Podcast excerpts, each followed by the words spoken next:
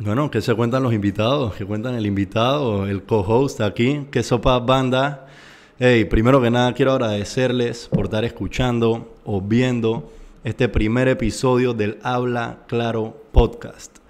Este es un espacio donde vamos a conversar, dialogar, echar cuentos sobre el deporte panameño. Vamos a tener invitados todas las semanas. Vamos a traer a la gente que hace posible el deporte en Panamá. Cuidado y después internacional, uno nunca sabe.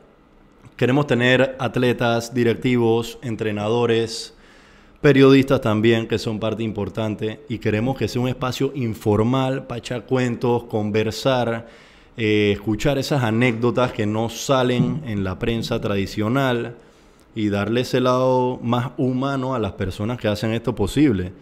Entonces quería presentarme, yo soy Carlos Barrios, uno de los hosts del show, aquí con mi compañero Pepe Casino. Unas palabras, Pepe, por favor. Al ¿Cómo está, gente? ¿Cómo están, Carlos? Miguel, nuestro primer invitado aquí al podcast.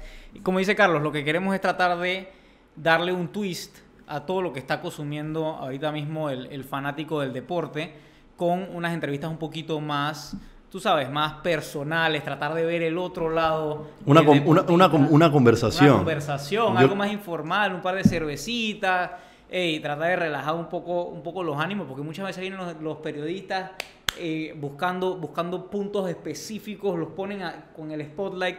Nosotros vamos un poquito más, más relax. Pero no revientas a los periodistas, que pronto vienen venir. Pronto bien, pueden venir. Claro. Pero bueno, hoy el primer invitado del Habla Claro Podcast es Miguel Zúñiga, el actual secretario general de la Federación Panameña de Fútbol. Bienvenido, Miguel, al show por primera vez. Gracias, gracias, gracias por, por la oportunidad de aquí para echar cuentos. Eh, para los que, los que quieren saber, eh, este espacio sí está disponible para publicidad, así que ya saben las marcas de eh, cerveza que quieran. Es un visionario. Esta, iniciativa. Es un visionario, es un visionario. Hay que buscar patrocinios para traer gente de nivel, mantenerlos aquí, por favor. Pero bueno, nada, quería empezar hablando en confianza ya. Miguel, tú ahorita mismo eres el secretario general de la FEPAFUT pero yo me quedé con una vaina en la cabeza desde que yo escuché que tú ibas a ser secretario general de la FEPAFUT. En antes lo estábamos conversando, muy relajo y todo lo demás. Eh, la FEPAFUT tiene una organización deportiva sin fines de lucro, con actividad en el deporte, que tiene una junta directiva, que son los que son el presidente, el vicepresidente, el fiscal, el tesorero y todo lo demás. Y luego vienen los que eh, trabajan dentro de la misma organización de la FEPAFUT, y el puesto más alto ahí es el de secretario general. Como tú mismo lo decías, este vendría siendo básicamente el CEO de una empresa que tiene un board arriba y después el secretario general. Yo te quería preguntar, dije, cuando a ti te ofrecen, o no sé cuál es el proceso, te ofrecen, no, no sé cómo es el puesto, tú tienes 29 años. Sí. O sea, eso era, yo pienso, dije, o sea, qué bien que ahí dije un tipo joven en la, en la Secretaría General, pero o sea, de que tú no sentiste como una presión por tener ese puesto, una vaina ahí, dije...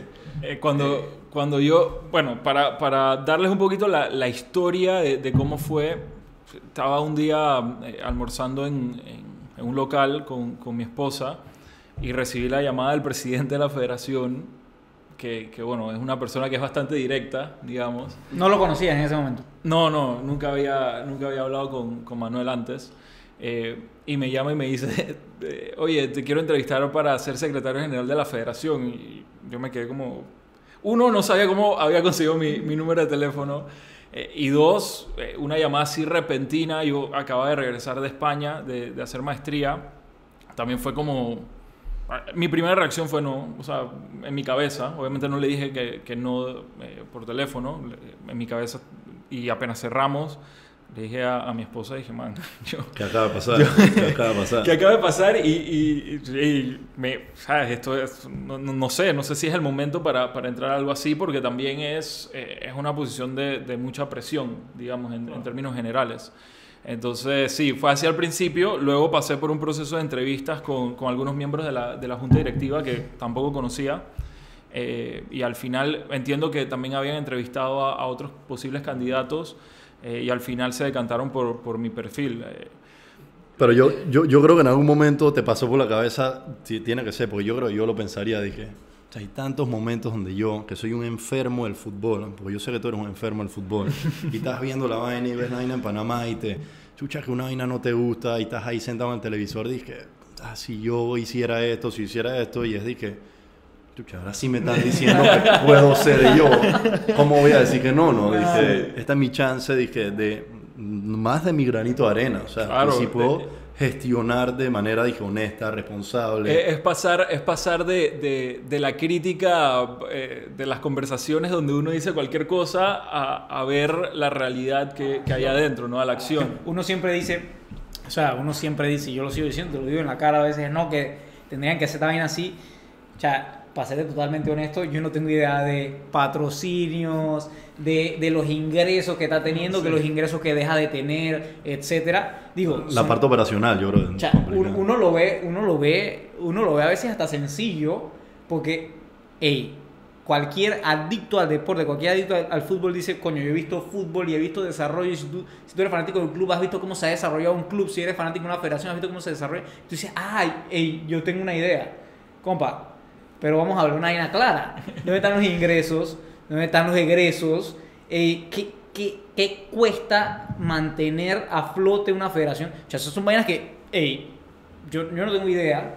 Yo voy a seguir opinando desde, desde, desde esta crítica bien pasiva, Ah, porque como sin, hacemos todos. Sin fanáticos no hay deporte. Eso Pero- es vital. claro, sin fanáticos no hay deporte. claro. Si no puedo gritarle a la televisión, no hay revenue. Claro. Eso es Pero vital. bueno, ahí entras tú a esa, a, esa, a esa parte un poco más activa en la que te das cuenta de todas esas realidades y a veces es, es, un, es un golpe. Yo me imagino que al comienzo fue un golpe que tú tuviste Y- que entender un poco a dónde estabas parado apenas llegaste. y sobre todo hay que entender que seguramente nosotros tenemos un montón de ideas en la cabeza que decimos hay que ejecutarlas de esta forma, pero cuando entras a un puesto así te das cuenta que no puedes hacer todo de una vez.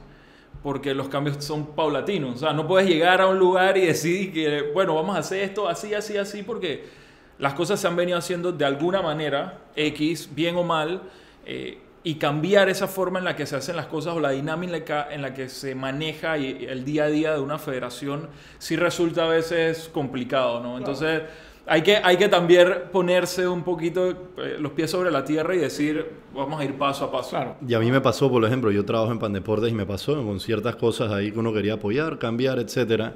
Cuando estás afuera, es dije, brother, esto es así. Si tú lo haces así, funciona. Hasta que llegas y ves a la gente que tiene rato trabajando ahí, que lo maneja, y tú dices, brother, deberíamos hacer esto así, y el man te sale con dos, tres cosas, y dije, ya este man tiene razón, la ley no me lo deja, o esto está aquí, o esto está acá, o necesito tener cierto permiso. Dije, ya la vaina no es tan ya para allá como parece, ¿no? Eh, no, eso y, y- vamos a ser sinceros, o sea, como cuando lo, ve, lo ves de un gobierno y de la política y demás. O sea, así como hay cosas que se pueden hacer que, que pueden haber estado siendo bien ejecutadas, hay cosas que pueden estar siendo mal ejecutadas, pero, o sea, pienso yo que tampoco es borrón y cuenta nueva, no es se sienta nuevo muñeco y cambia todo, entonces también es llegar a entender un poco lo que se estaba haciendo para ver qué se sigue haciendo bien y demás, ¿no? Sí, yo, yo en, en, en eso tienes 100% de razón, porque lo que pasa en la política tradicional y lo que pasa muchas veces en, en el país es que cuando llega un nuevo gobierno todo cambia y todos los planes que se habían seguido en un gobierno cambian al 100% y entra gente nueva y, y es complicado. Eh, seguramente Carlos también lo, lo, lo podrá ver o lo ha visto o lo ha vivido. Esa cara, Eh, Carlos, loco. Pero No, pasa con cosas buenas como malas. no, pero es que eh, es la, es la dinámica que existe en la política nacional. Eh, ahora, yo sí debo decir que en la Federación Panameña de Fútbol, eh, muchas de las personas que estaban en la federación han seguido ahí. Y es más, algunos, y pongo un ejemplo claro, el que es actualmente el director eh, de selecciones nacionales, llevaba más de 5 o 6 años como coordinador de la selección mayor masculina. eh, y durante esta administración se pasó a un puesto, a un puesto superior, que es la- el de director, y eso también habla de que en la federación existe el tema de, de la carrera Claro, dentro claro, de la institución. Claro, no, eso está brutal. Es más, yo te iba a preguntar justamente, y ahí ya me das un ejemplo, ¿qué, qué cosas que se venían haciendo bien son cosas que han mantenido ustedes, ¿no? Que han mantenido, eh, que ha mantenido el, se puede decir, el equipo de trabajo que trajo eh, Manuel a, a la FEPAFUT. Sí, mira, está el ejemplo de, la- de la- de las selecciones nacionales que realmente todo el personal que está hoy día manejando selecciones nacionales es el mismo personal que estuvo en el Mundial de Rusia. O sea, eso no ha cambiado para nada y que, y que también estuvieron en, el- en las eliminatorias para el Mundial de Brasil.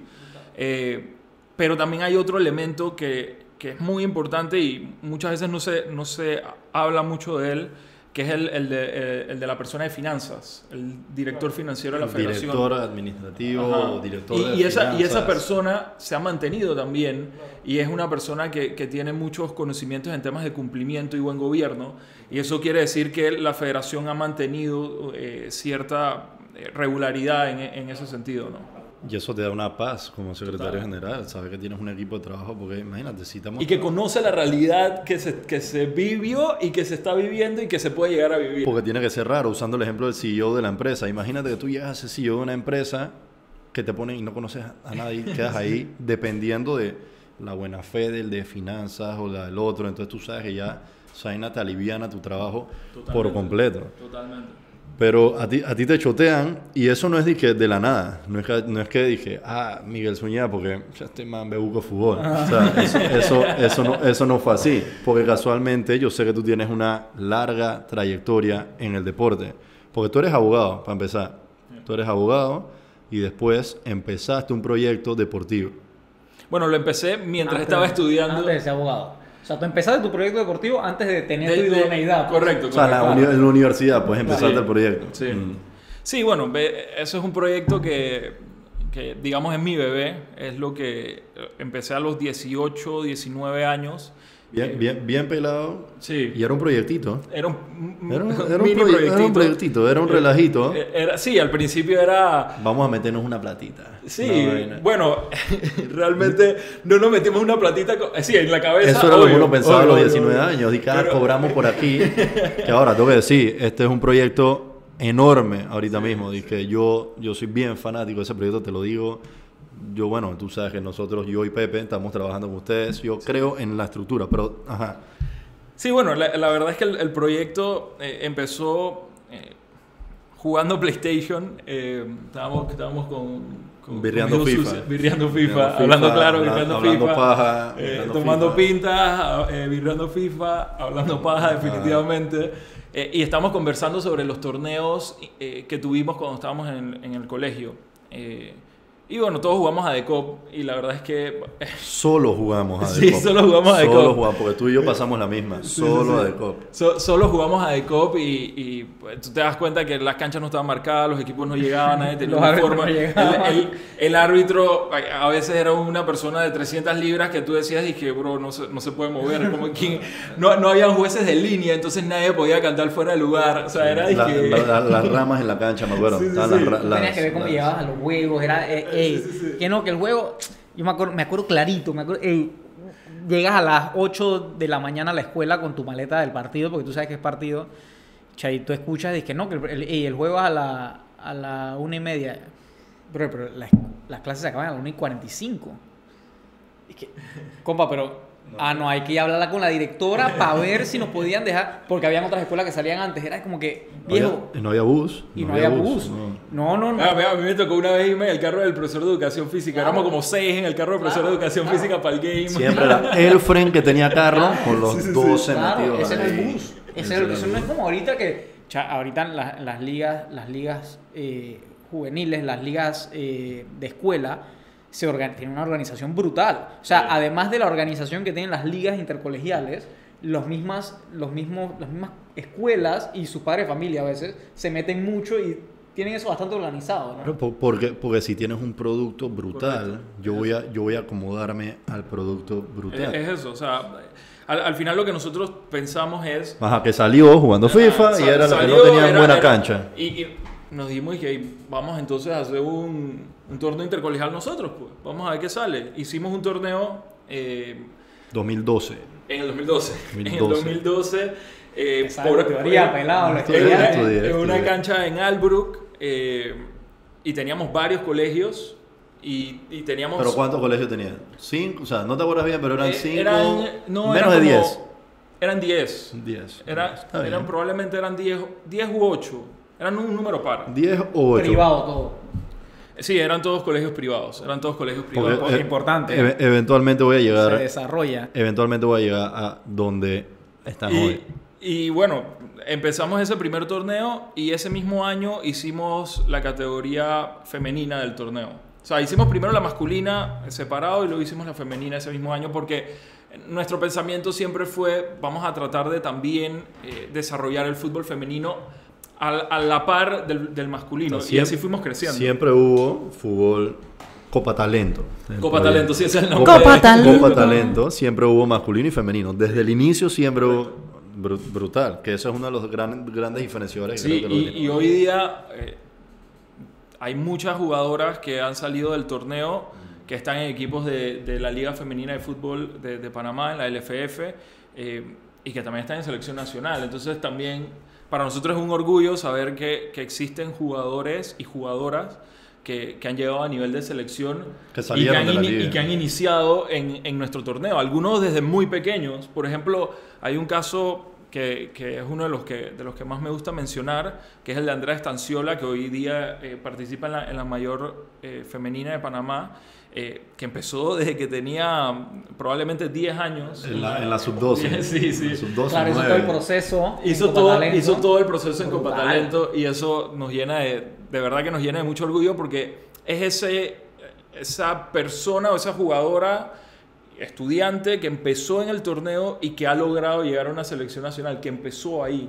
Entonces eso es... El ejemplo de lo nosotros que increíble. quiere Copa Talento representar. Correcto. Yo creo agarrar un niño que, que en la escuela, estudiando deporte, y puedes Sí, el, concepto, el concepto que siempre manejamos no es un atleta que es estudiante, sino un estudiante que es un atleta. Esa- exacto. Es un estudiante atleta. Exacto. Como se maneja en Estados Unidos. Correcto. miles- Es, es el, el o sea, concepto, el concepto de toda nuestra organización eh, fue muy copiado al estilo gringo, eh, al, al estilo de college de los Estados Unidos y, eh, y es más, o sea, el torneo ha crecido tanto y tiene categorías desde sub 9 hasta sub 18 que nosotros logramos cuando queremos eh, y cuando algún chico quiere ir a una universidad en los Estados Unidos, ya yo tengo todo el perfil del jugador, estadísticas, goles, Videos, jugados, videos. videos, No, todos los partidos Cosa que no existía en nuestro tiempo. Sí, sí, para nada. Yo nunca vi un video mío jugando fútbol. Yo no sé si yo me veía atlético o no, no, la menor idea.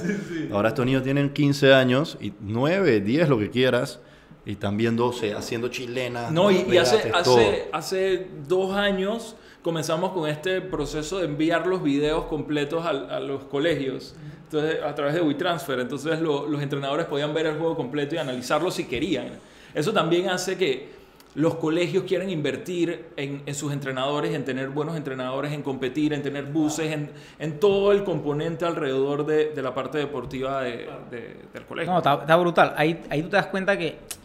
¿Qué pasa? Y viéndolo de afuera un poquito, ¿no? Tú te das cuenta que tú desarrollaste una idea en base a tus deseos. Y necesidades que tenías como Claro, tus, tus deseos, lo que tú hubieras querido y lo volviste realidad. Eso está brutal. Digo, y al, al- al final, al final también es como cualquier negocio. Cuando tú te vas a meter en un negocio o quieres empezar con una idea nueva, siempre vas a buscar eh, qué, es, qué es lo que falta, dónde nadie ha llegado y qué nadie ha hecho, o si lo han hecho, cómo se puede hacer para mejorarlo.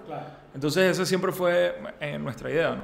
Brutal, brutal. Ahora voy a lo que estaba diciendo un poquito antes.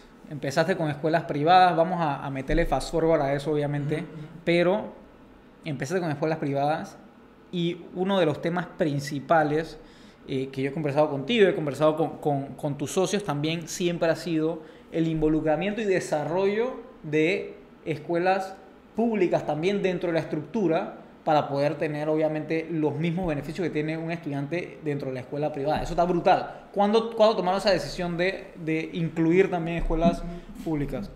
Fue, una, fue un momento en el que nos dimos cuenta que eh, el torneo se podía comenzar a sentir algo estancado. Eh, sobre todo al nivel, y, y no es por decir que, que los chicos de escuela privada no tienen calidad, claro que la tienen, eh, pero sí hacía falta un componente más para que el torneo todavía fuera más vistoso. A nivel visual, esto lo digo a nivel visual y a nivel de- deportivo, eh, pero después también el, el fútbol siempre es una labor social y el fútbol se trata de unir personas. Y nosotros hicimos ese acercamiento, ese primer acercamiento a dos escuelas públicas, eh, que fueron el Moscote y el Fermín Nodó. Fueron las dos primeras escuelas que, que hicimos contacto. Y yo recuerdo que cuando dimos la noticia de que, de que íbamos a incluir escuelas públicas en el torneo, las escuelas privadas se asustaron un poquito. Claro.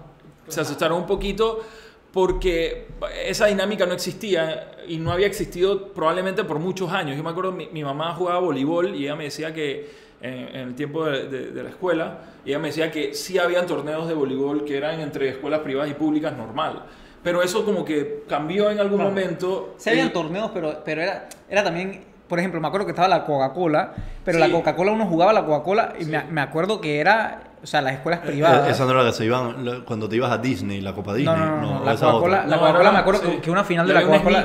Me acuerdo que una final de la Coca-Cola se jugó en, en Argentina, en el Monumental. Ajá, esa, esa. pero, esa. pero me acuerdo que cuando las escuelas privadas iban a la Coca-Cola era un partido que jugaban Sí. porque, porque era una vueltera Saco de goles y para tu y, y chao, Saco de y y chao. O sea, eh, no, no estabas acostumbrado a ese nivel y no podías tampoco adaptar un fútbol hacia ese nivel, que es diferente a jugar una liga estructurada con ese nivel que también hace que el nivel completo de la liga vaya para arriba.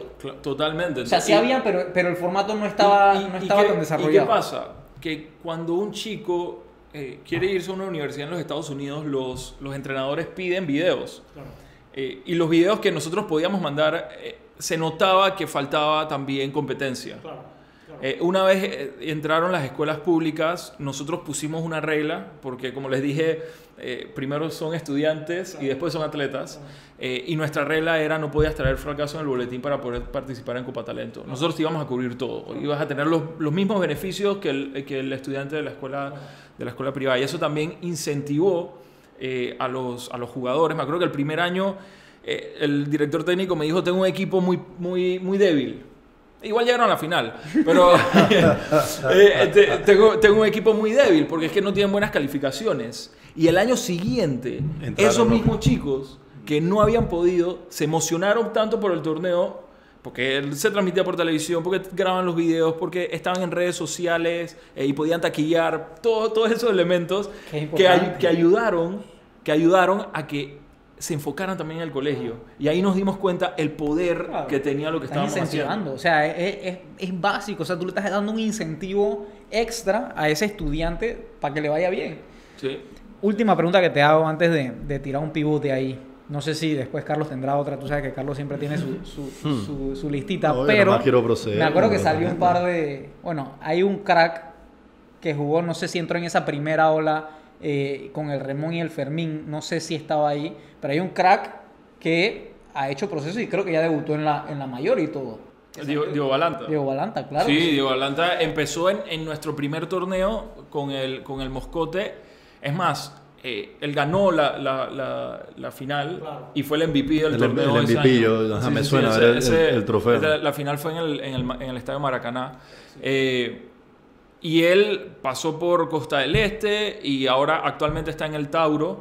Eh, y en el Mundial de, de- de Polonia, en el 2019, de la, de- de la categoría sub-20, fue el mayor anotador de la, de la selección de Panamá y marcó goles que lograron la, la primera clasificación de una selección nacional a la siguiente ronda de un Mundial. Que si no me equivoco, el partido quedó 2 a 1. Uno lo metió Diego Balanta y el otro lo metió eh, Axel Mackenzie. que también Correcto. era ¿Estaba en Copa Talento o no? Sí, también está en Ah, Copa que Talento. también en pasó ese, de Copa en Talento. ese mismo año que, que el Moscote quedó campeón, que eh, ellos dos estaban en el equipo. Ajá. O sea, que los dos Sí, sí, sí, goles del, pa- equipazo. del partido contra, contra, no me acuerdo contra quién fue, 2 a 1 Son para egresados de. Copa Talento, Son- pasaron por Copa Talento.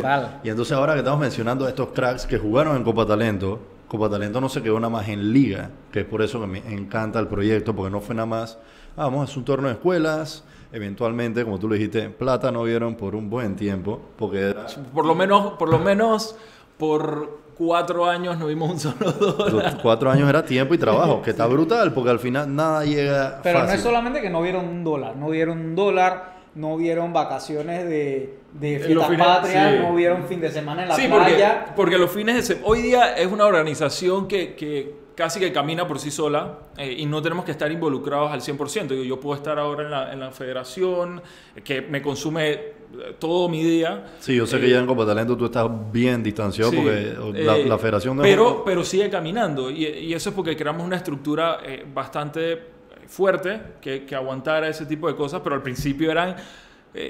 mi, mi esposa, pobrecita, no, nunca iba a la playa porque No podía, no, juego, no juego podíamos los ir a la playa. No- Juego, juego- juego los domingos. los sábados y los domingos. Entonces, no se quedó nada más en liga y creció. Yo sé que yo sé todo lo que tienen las cuatro vainas, pero ¿cuál fue el segundo paso?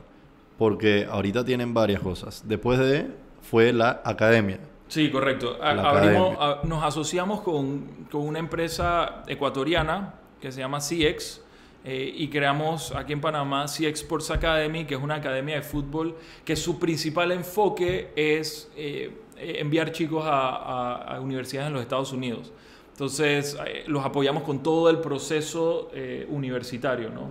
Y digo, y la participación en torneos de ya más alto nivel. Sí. Con- o sea, por ejemplo, Copa Talento es tu liga, tú no tienes in- o sea, nada que ver con la liga, con ningún equipo, etcétera. Ya CX, es tu team.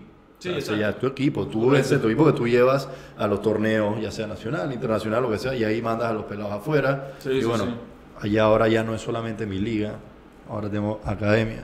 Entonces ahora me empiezan a salir estos cracks, tanto en mi liga como en mi academia.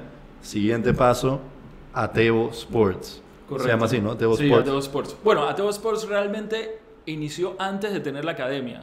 Ateo Sports lo hicimos, porque claro, hacíamos el torneo los fines de semana eh, y llegaba un momento en el que tuvimos que tomar una decisión, porque yo trabajaba en una firma, eh, Nico trabajaba en ese momento en una, en una empresa de, de- de ropa deportiva eh, y tuvimos que tomar una decisión de, hey, seguimos con esto porque ya nos está consumiendo demasiado tiempo o simplemente dejamos esto a un lado y seguimos con nuestro trabajo y ya la esa la fue. de, ¿Me aviento o no me aviento? Me aviento o no me aviento. renuncio Eh, o no. eh, renuncio o no, así fue. Entonces, eh, ambos decidimos renunciar a lo que estábamos haciendo y dedicarnos a esto al 100%. Y en ese momento fue que abrimos Ateo Sports, que ya es una empresa como tal. Empezamos en, en un local de 30 metros cuadrados eh, y ahí era toda la actividad que teníamos. Reuníamos a, a- a los clientes, a las escuelas, a los patrocinadores. O sea, yo me acuerdo, eh, tú, tú, espérate, pero tú estás, tú estás hablando, ah, estás como menospreciando tu local de 30, pero yo me acuerdo cuando tú tuviste ese local de 30 metros cuadrados, eso fue una locura, No, viejo. brother, Me acuerdo que no, que el, el sofá era, era de tus viejos, que te habían, la, la tele, me acuerdo que la tele, la tele sí era impactante. Me acuerdo que la Pero- tele era, pero todo... Tenía liquid paper en la bocina. Así la que- tele. Pero, pero ese, pero ese es tu primer sueño. Claro, Ahí es cuando claro, te la pero- crees. De que mi proyecto Pero que no me ya lo- tiene oficina. pero que no Eso lo hace real. Claro, ya. es que no me lo estoy menospreciando ahora que cómo gozó ese, No, ese claro, pero- localcito. no, claro que sí. Fue, fue el momento en el que dijimos, bueno, esto es real. eh, esto, ya ahí comenzamos a, a- a tener un salario. Pues un salario que no era ni, ni el salario mínimo, pero, hey, Pero ya estábamos- era formal la cosa. ya era, ya era mucho, ya era mucho más formal y ahí sí fuimos creciendo y ese fue el momento en el que dimos el paso de calidad eh, para ser lo que somos hoy en día, ¿no? Bueno, y entonces de ahí sale ese proyecto que a mí me fascina, que es el de la representación de jugadores. O sea, porque me da risa, no me da risa, me, me encanta cómo de uno sale el otro, del otro sale el otro y se alimenta todo y es como una rueda que funciona. Eso, eh, eh, eso sí, eso fue obviamente un plan que tuvimos desde el inicio cuando creamos Ateo Sports. Dijimos, "Ey, tenemos que ir por estas diferentes ramas. Eh, la, de, la del reclutamiento de atletas para, para universidades en, en- en los Estados Unidos, eh, la de ah, organización de eventos, porque no es solo organizar la Copa Talento Colegial, también una vez organizamos un Juventus Camp y hemos organizado otras cosas. Juventus. Eh, Juventus, sí. Eh, y bueno, eh, eh, hemos, ido, hemos ido creciendo, pero siempre con, con una idea. Y bueno, obviamente salió el tema de, de la representación de atletas. Que voy a decir que hoy día eh, es una de las ramas que nos hemos dado cuenta que nos quitaba tiempo y que no estaba representando mucho para nosotros. Y comenzamos a enfocar mucho más en el tema del reclutamiento de atletas para, para universidades. Pero la representación de atletas al final es, es un mundo bien complejo bien complicado. Una de esas vainas brutales que ahí sí yo creo que uno no lo hace, dije, por plata, por, o por lo menos no Sí. se debería hacer por plata, Sí. por vaina. Tú lo Sí, haces por porque quieres dar ese apoyo al final del día un pelado que su sueño es jugar fútbol Correcto. y literalmente no quiere hacer más nada que jugar fútbol. Sí, yo me siento en mi sala a tomar cerveza y veo del Bernabéu y dije, "Ya, qué brutal algún día dije entrar a una cancha así. Para mí nada más es una huevazón que digo cuando estoy tomando. Esos pelados en verdad dije, ellos de verdad viven por yo algún día voy a estar ahí. Correcto. Y si tú ves los videos, dije, aquí tenemos demasiada gente de Panamá que ha llegado a eso. Si tú ves los videos, dije, Blas cuando estaba en el Cúcuta contra el Boca Juniors. No, ese, video es en, una ese, cosa increíble. en ese juego en Colombia, yo veo ese estadio y digo, wow, o sea, este man estaba a otro nivel jugando en los vainas más brutales del mundo. Entonces, agarras a un peladito que tiene, no sé, 16, 18 años, y que yo lo quiero agarrar a la mano y ayudarlo a llegar allá. Esa es la parte más brutal de Sí, todo para mí, total. para representar. ¿Y todavía tienen a estos pelados o no? O ya movieron, o ya están... mira, mira lo que, lo que nos dimos cuenta eh, es que eh, era muy difícil y nuestra intención no era nunca truncarle el sueño a nadie. Y lo que nos propusimos es, vamos a buscar agencias deportivas, vamos a hacer nosotros la gestión. El intermediario, de- pues. sí, vamos a buscar agencias deportivas y agentes deportivos, vamos a entrevistarlos, vamos a conocerlos y vamos a decirle a- al atleta que teníamos en ese momento, los que teníamos en ese momento, hey, vayan con esta, vayan con esta persona que hey, es una persona de confianza, porque es, como les digo, el mundo de los agentes es un mundo complejo Sí, y hay sí. muchas mentiras. eh, hay, hay muchas ilusiones que, y cosas que no Muy son fácil hablar. muy fácil hablar y prometer cosas que no puedes cumplir. Eh, Sí, entonces- muy poco profesionalismo, porque, porque el, el ser un agente no es una profesión. Y antes FIFA lo regulaba y ahora lo, lo va a empezar a regular nuevamente, pero sigue sin ser una profesión, entonces cualquiera puede ser agente, eh, puede ser un timador, puede ser una persona que vaya a agarrar los sueños de ese, de ese deportista y los, los aniquile, o sea, literalmente, y lo hemos visto. Entonces nosotros decidimos, hey, no tenemos la capacidad en estos momentos de hacer eso, vete con estas personas que sí te van a poder ayudar. Y, echar, y echaron para atrás y básicamente, no, eso no tiene malo. ¿Sabes qué? No tengo la capacidad, no, no, no- X o Y, eh, lo que te voy a es asesorar para que vayas por ahí. Ahora me quedé con eso, ya entrando a tema FEPA Food, de vuelta, que dijiste lo de los agentes. Yo casualmente estaba revisando en la página de internet de la FEPA Food los requisitos para tener a ser un agente, representación, y en verdad no son, no son muchos. O sea, cualquiera puede tener un... Digo, al, al final yo creo que la, la- la- la limitante mayor puede ser el, el- el costo, pero... Pero son 500 dólares Sí, al año. Exacto. De, exacto. de aquí que haces una vaquita y sacas tu permiso una vez al año para pagar 500 dólares es, es, no es nada. Sí, no, no son muchos. Ahora, son también los requisitos básicos que pide cualquier federación en temas de, de, de agente. O sea que eso no es algo dije de Panamá, eso es internacional. No, no, no, no. Son relaciones a la Nosotros- FIFA, me imagino. No, no son regulaciones de la FIFA, pero obviamente nosotros tampoco andamos por ahí que a tomamos ejemplo de, de otros lugares para, para poder... eh, Sí, y pensando, no sé, encima como que no, no es como que hay 25 mil agentes, o sea, encima que hay un par, no voy y dije, ah, va, sí, ah. sí, sí. Obvia- obviamente va por ahí el asunto, pero es que, como dijiste, los temas que no hay certificaciones, no hay no sé qué, ahí me voy, que era un tema que tenía aquí para hablar, que no sé cómo tú lo ves el tema FEPA Fútbol, yo sé que ustedes sí lo hacen, pero en Panamá hay demasiado deporte, ya sea, no sé cualquiera, entrenadores, eh, directivos, etcétera, etcétera, empíricos o no capacitados para ejercer una función. Y pasa demasiado. Tú vas, a un, tú vas a un parque y ves en la, la escuelita Pepe de fútbol y está literalmente Pepe, que nada más ve fútbol en la Champions, entrenando un equipo. y Igual jactándose de eso. 3-5-2. Y a mí no, a mí no me parece que Hacha, eso es para hacha, nada hacha. bueno, porque aquí tenemos que estar preparados para llevar hacia, Es- hacia atletas. Y yo sé que la FEPAFUT hace la- las certificaciones y sí las tiene. Sí, mira, eh, yo, yo te diría que ese es, eh, ese es el- uno de los retos más importantes que tiene esta administración, si no el más, porque el legado que podríamos dejar ahí es realmente grande. eh, y es el tema de crear una estructura correcta de licencias de entrenadores. Eh, ho- hoy día, bueno, hoy día ya no, pero cuando entramos, para poder ser entrenador, eh, tomamos un curso de tres días. El de, la ti- el de entrenador tipo C. El, ajá, de las licencias. Yo, yo lo tomé, yo fui entrenador por ahí. Nunca lo ejercí, pero legalmente yo tenía mi carnet. es sí, más, sí. creo que lo tengo aquí. Y, eso, y eso te da permiso para, para entrenar a la- niños. Las menores, que son de. Que, que, que, que ahí es donde no, no entiendo. No, pero a niños, pero hasta los 20 años puedes entrenar. Sí, ¿no? e- e- era una, era una edad la- ba- bastante larga porque conozco gente que había entrenado en la sub-15 y todo lo demás y era con la C, que son tres días. Eso es lo que te iba a preguntar. O sea, ¿podrías entrenar, por ejemplo, la sub-15 del Plaza? Sí, señora. Mira tú, Que son tres días. Viernes, sábado y domingo. Ahora, sí aprendes porque sí te dan unos temas Sí, y... pero, pero la, la realidad es que la estructura de licencias en, en- a nivel mundial es, po- por lo menos, una licencia C te debe tardar unos... normalmente se maneja por horas, pero vamos a ponerlo en meses para que sea más sencillo, unos tres meses. Unos dos meses y medio deberías, y aquí eran tres días. Entonces obviamente te das cuenta de que... de que como la gente esa que se confirma para casarse como en cinco minutos. eh, de eso hay. De- de De eso eso, hay hay. Pero así, pues, o sea, son esa, esa, esos recovecos que a veces se encuentran en, en mi lindo Y Panamá, eso- pues. Y, y eso lo que hace es quitarle credibilidad a la licencia de entrenador panameño. Deja de tener peso el- la licencia de entrenador panameño. una licencia tipo C.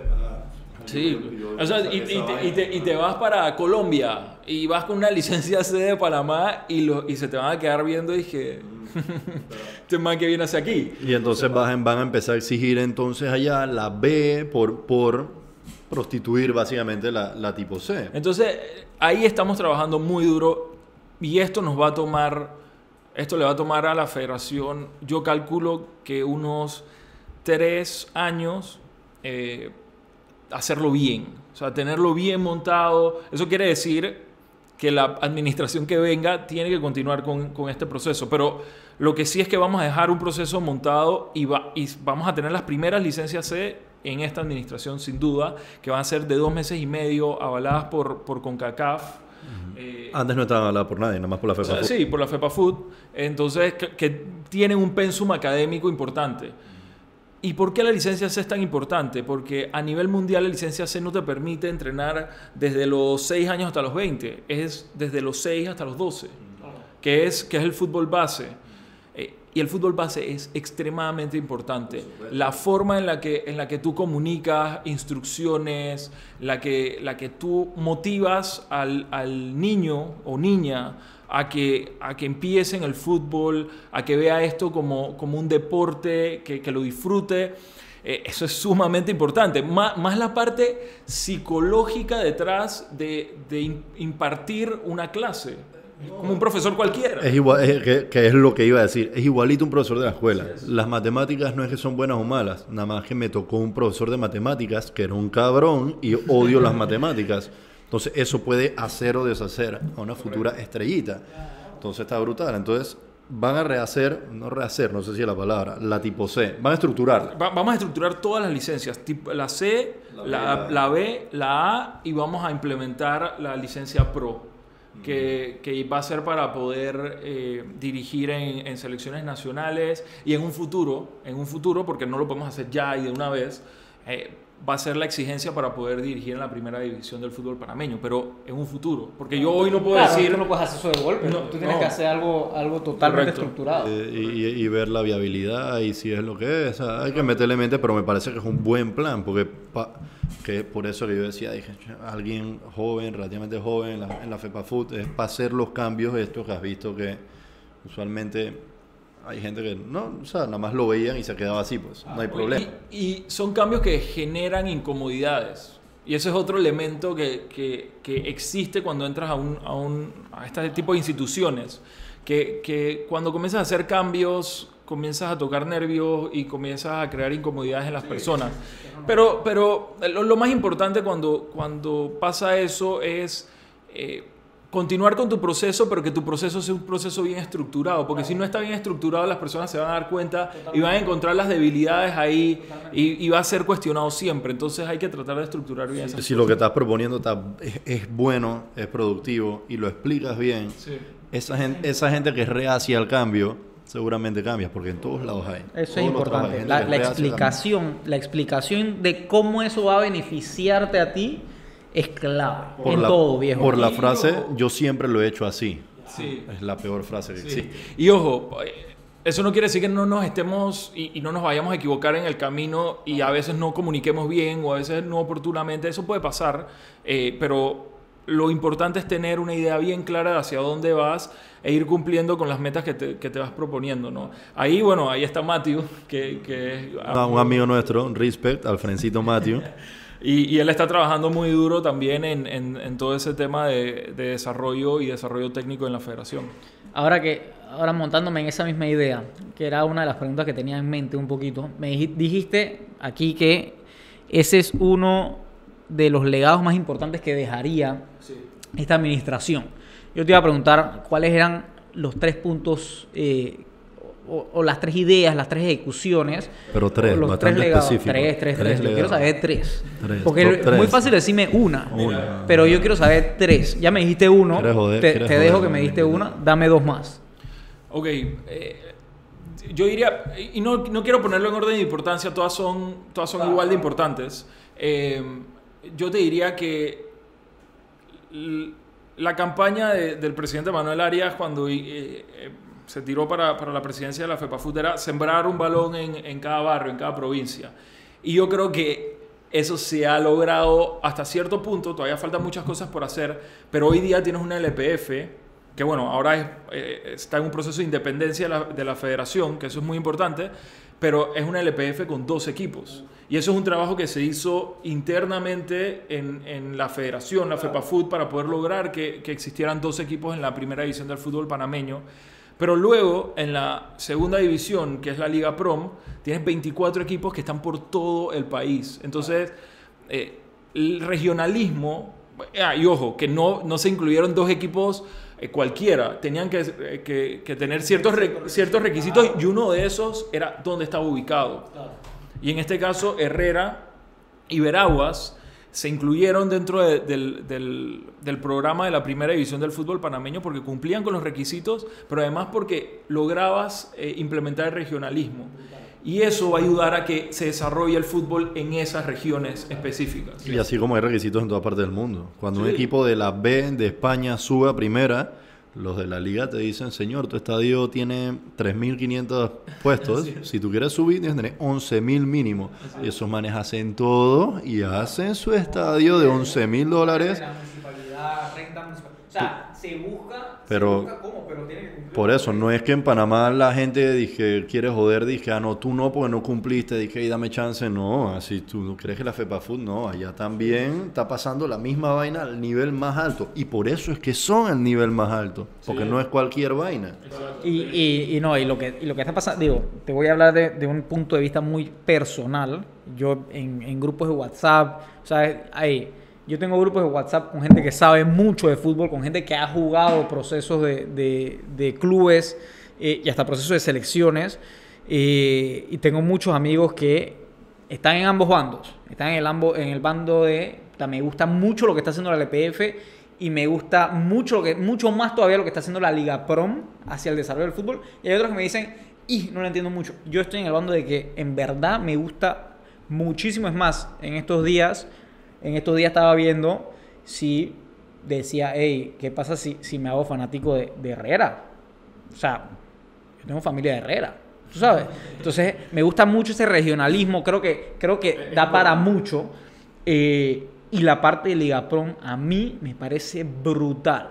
Todo lo que, lo que es un máximo de edad, eh, todo lo que es el desarrollo de esos jugadores está brutal. Es que, mira, ese, bueno, es un tema, definitivamente en estos momentos es un tema delicado, eh, pero eh, realmente desde una perspectiva de desarrollo del fútbol, eh, era muy importante poder tener jugadores en, en todas las provincias del país, o sea, tienes 24 equipos, están regados por todo el país, porque el fútbol en cantidad de minutos jugados, de jugadores, se concentraba en las áreas de Panamá, Panamá Oeste y Colón.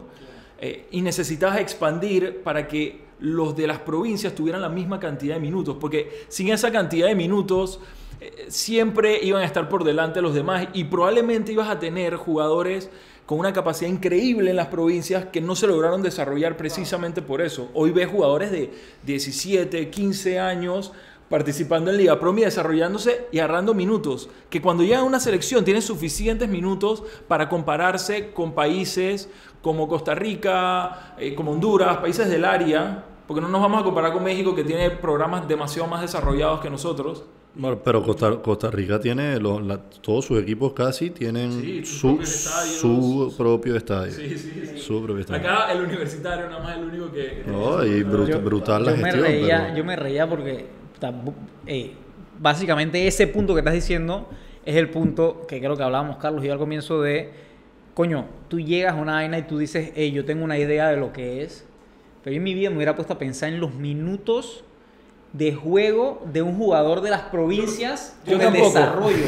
Yo tampoco, yo tampoco, pero por eso tengo, eh, eh, hay un equipo de trabajo en la federación y hay personas en un departamento que se llama Desarrollo Técnico. Expertas en esta vaina. Exacto, que saben sobre eso y que toman decisiones no subjetivas, sino decisiones objetivas en base a estadísticas y a números concretos. O sea, no, no, es, no es ponerse a inventar nada tampoco a lo loco, sino eh, tener una idea clara de, de por qué y cómo se están haciendo las cosas. Brutal, brutal. Entonces, uno, me dijiste el estructuramiento, ¿eso es una palabra? Eh, la, la estructuración. Chuchal. Ey, eh, a mis profesoras de español durante la vida, Saludos. disculpas, ¿oyeron? Pero bueno. El regionalismo del fútbol. El regionalismo es el segundo. El primero, la estructura de las licencias de entrenadores. Entonces, esa estructura en licencias de entrenadores, tipo, desde tipo C hasta próximamente hasta eh, licencia Pro, eh, y que llegará a ser hasta exigencias, que está brutal, porque al final del día esas son las personas que tienen, eh, tienen tienen un contacto directo con ese desarrollo del fútbol, así que eh, me parece brutal. El regionalismo, que ya, o sea, el que sigue fútbol sabe que hay, hay algo pasando fuerte en el regionalismo con la nueva LPF y la Liga Pro. Tercer punto. Sin duda eh, que tiene que ser algo que se tiene que poder lograr en esta administración es poner las primeras piedras del centro de alto rendimiento de, de la FEPAFUT. Estamos muy atrasados en comparación con, con otros países de la región. Eh, no, pero Costa Rica, pero El Salvador, pero Guatemala, pero, ¿sabes? Eh, eh, cuando te pones a pensar y lo ves en una, eh, una perspectiva más, más objetiva, estamos muy atrasados en ese sentido.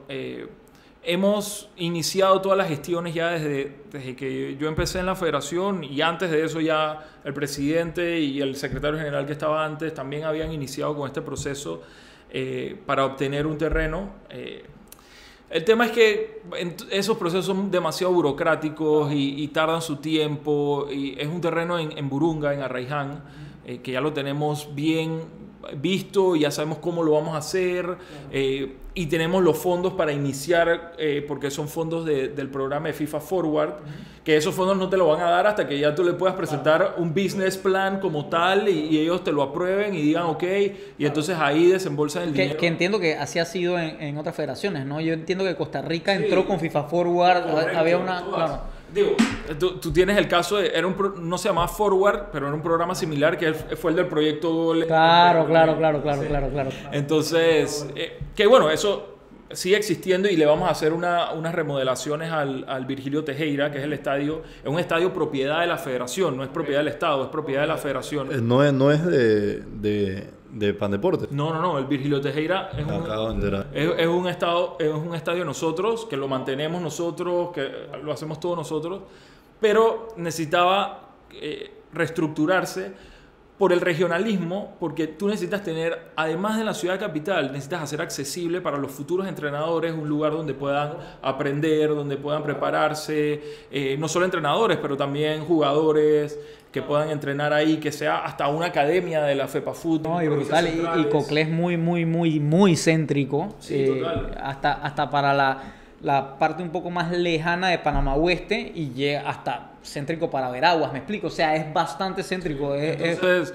yo, yo diría que ese es el, el tercer gran proyecto que tiene la, la FEPA Food. Eh, Y yo metería, yo metería ahí también porque sé que le están metiendo es la, a la LFF.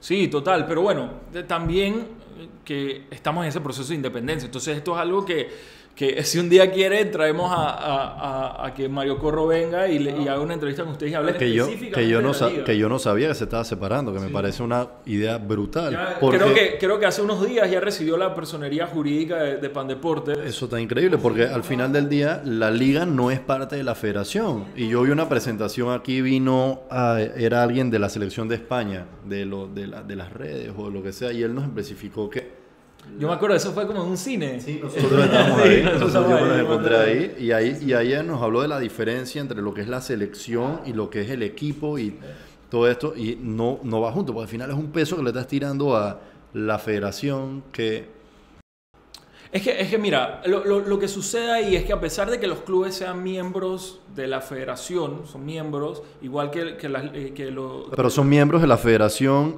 y no creo que la palabra sea miembros. El club tiene miembros, el club Sí. es- el club está afiliado a la Correcto, federación. a La la federación te reconoce como un club independiente dentro del país. Pero, pero eres parte de la Asamblea General. De la, y, tienes voz y voto. Esa- Eh, ah, bueno, al momento eh, quien elige, quien elige a- al presidente son los, son los miembros de, de Y, la lo- y federación. las ligas, clubes. y las ligas provinciales. Y las ligas provinciales, ligas correcto. provinciales. Entonces, tienes estos dos elementos, pero al final, quienes tomaban las decisiones sobre la liga no eran los clubes, sino que era la- el comité ejecutivo de la, de la Federación Panameña de Fútbol. Y yo creo que es justo que los clubes tomen las decisiones de cuál es el camino que deben seguir eh, y cuáles son las fórmulas que deben tener para, para- para lograr el éxito. Eh, y por eso también se, se hace esto. Los clubes tienen, digo, obviamente tienen que seguir ciertos lineamientos porque, de la federación, porque nosotros somos el ente que, que maneja el fútbol a nivel, a nivel nacional. Sí, Eh, pero, pero yo creo que era más que necesario que ellos también pudieran explotar y buscar las formas de explotar su imagen, porque yo tengo la parte de, del fútbol profesional, que es el fútbol élite, que es- lo tengo en mis selecciones nacionales, eh, pero que eso representa probablemente el 10% del, del, del futbolista a nivel eh, eh, nacional. eh, y el fútbol a nivel nacional, pero luego tengo el otro 90% que es fútbol aficionado y que también tengo que enfocarme, porque es una de las labores de la federación, enfocarse en la masificación del fútbol a nivel nacional, que se practica el deporte a nivel nacional. Ahí va, va una buena, va una buena. Y se la estoy haciendo al secretario general de la FEPAFUT. O sea, lo estoy haciendo a cualquier persona. Esta, esta la hacen a cada rato en, en este, en este país. Los periodistas, los periodistas. No, no, no, la hacen los periodistas, la hace el fanático. El fanático es el que le pone esto a veces a los periodistas. Los periodistas a veces la esquivan, la esquivan inteligentemente. Sa- ¿Sabes para dónde voy? Panamá es un país de beisbolistas. ¿Verdad? Tú me estás hablando, ¿no? Que hay que expandir la cultura, etcétera. Aquí, ese, ese es un pregón que tú le escuchas a cualquier persona después de los 35 años y dicen, Panamá es un país de béisbol. ¿Por qué? O sea, ¿por qué dicen eso? Po- Porque, porque pienso yo, para tirarlo al aire, obviamente tenemos superestrellas, hemos tenido superestrellas de béisbol que han llegado a una vaina brutal. Ahora, yo no quiero... Yo, No, Pa- Panamá, Panamá no es un país de beisbolistas, Panamá es un país de deportistas. Eso. O sea, ey, me- o sea, en Panamá nosotros tenemos... ¿Dónde me dejas el boxeo? Tenemos, tenemos medallas de oro, tenemos medallas de oro en salto largo. La Fit te- eh, viejo, o sea, Sí, o sea, te- eh, es más, en béisbol, en béisbol tenemos eh, muchísimos jugadores que han sido, digo, tenemos al mejor de todos los tiempos, eh, el mejor cerrador de todos los tiempos que es Mariano Rivera, pero lo tienes a la Fit Pincay, luego ¿Quién tienes, es el que- eh, que también es el mejor de todos los tiempos, luego tienes a, a Roberto, a, a Robe- a Roberto Allá Durán, arriba. allá arriba como, uh, Allá hay, arriba. hay personas que lo, Hay una, y entrevista, expertos- hay una entrevista a Mayweather donde Mayweather se pone a él de uno y a Durán de dos. Por eso, hay personas que lo ponen en el top 3. Por eso. Entonces, imagínate, no, no es que seamos un país de beisbolistas, somos un país de deportistas. claro, y, y a eso, y a eso quería ir un poco con lo que comentas de fútbol aficionado. Que creo, creo que, y, y el regionalismo también, creo que va a ser súper importante, y esto ya es opinión mía y, y no, es, no es preguntándote nada, tú después podrás decir lo que te dé la gana de lo que voy a decir yo.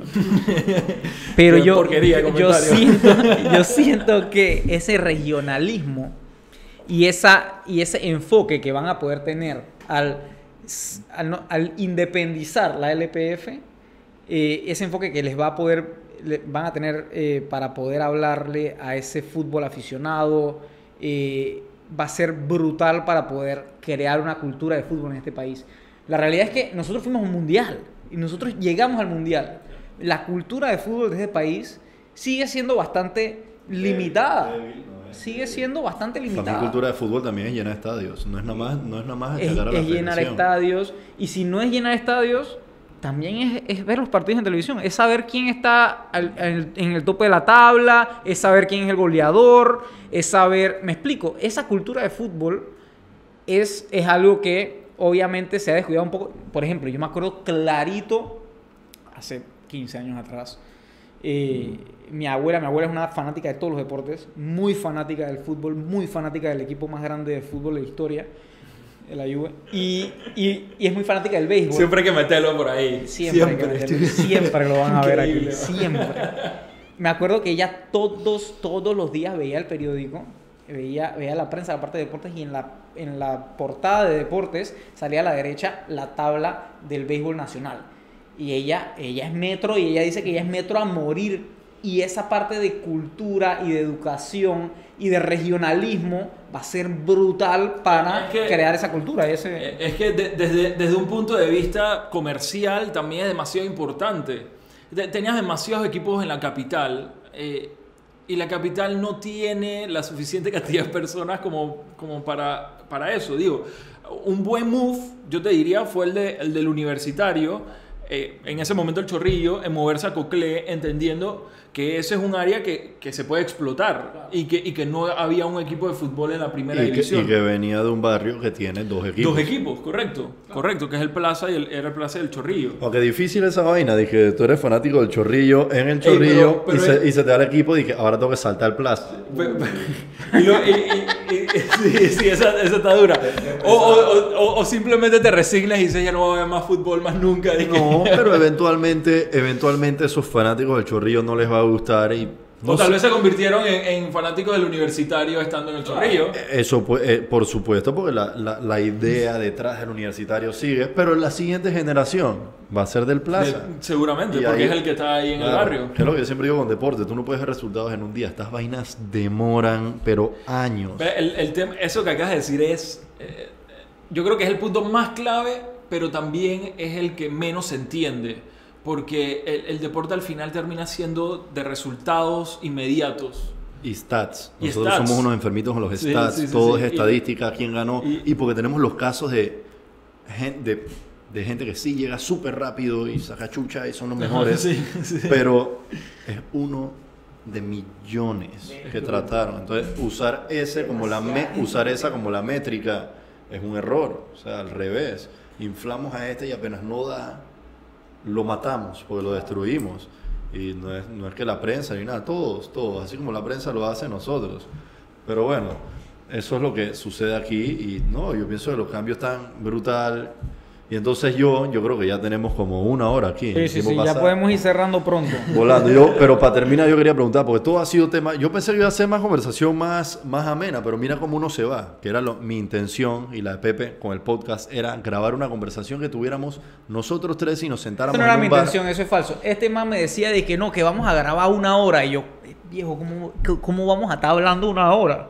Se ha pasado, se ha pasado relajado. Es que hay tantas cosas de que hablar. Se ha pasado Y relajado. lo que quiero es transmitir la conversación que tendríamos en un bar si estuviéramos sentados conversando.